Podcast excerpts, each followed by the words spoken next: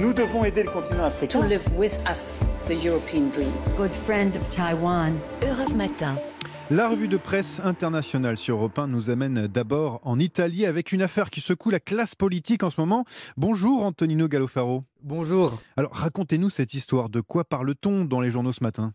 Cet appel du pape adressé à Israël et à la Palestine. Arrêtez cette spirale de mort, voilà ces paroles rapportées par Familia Christiana. Selon l'hebdomadaire catholique, le pontife souhaite que les gouvernements empruntent sérieusement une voie qui mène à la recherche de la paix. Ces déclarations révèlent la douleur d'un pape s'apprêtant à partir pour l'Afrique, comme News. François s'envole en effet demain pour la République démocratique du Congo et pour le Soudan du Sud. Le média rappelle que le pontife continue d'invoquer la paix partout dans le monde, comme chaque dimanche à l'occasion de la prière de l'Angélus devant des milliers de fidèles place Saint-Pierre. Car l'ombre de la guerre est partout, écrit la Repubblica. Elle est donc aussi sur ce prochain voyage de François. Partout maintenant euh, pour l'Argentine avec Flora Genoux. On parle de, de films aujourd'hui ce matin dans les journaux. La nomination aux Oscars du film Argentina 1985 dans la catégorie meilleur film international. Après huit ans d'absence, l'Argentine est de nouveau en lice au sein de la plus importante cérémonie de l'industrie du cinéma, relève fièrement le site d'information Infobae.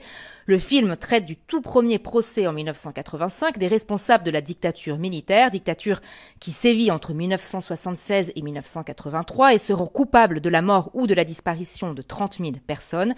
Il faut continuer à se battre pour la démocratie, a déclaré le réalisateur du film Santiago Mitre, rapporte la chaîne de télévision TNE. L'agence Telam rappelle l'émotion qu'a généré le film à sa sortie en Argentine avec des spectateurs applaudissant la scène du procès ou bien en pleurs.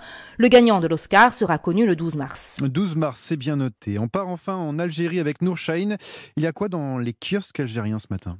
Eh bien, il est question du potentiel énergétique algérien. Dans la presse, on énumère les dernières découvertes de gisements gaziers faites par la Sonatrach.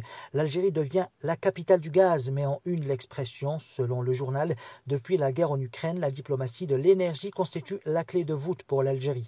On trouvera la même analyse dans le Jeune Indépendant. Le quotidien estime que le rôle pionnier de l'Algérie dans l'industrie du gaz, ainsi que sa position de fournisseur fiable, se renforce davantage. Pour sa part, le site Algérie Eco rappelle que les perspective de l'augmentation de la demande mondiale en énergie est une aubaine pour l'Algérie. D'ailleurs, le pays va abriter à la fin de l'année 2023 le 7e forum des pays exportateurs de gaz. Ce sera également l'occasion d'inaugurer l'institut de recherche de ce forum dont le siège sera à Alger. Merci Nourchaïn et merci à tous nos correspondants un petit peu partout dans le monde.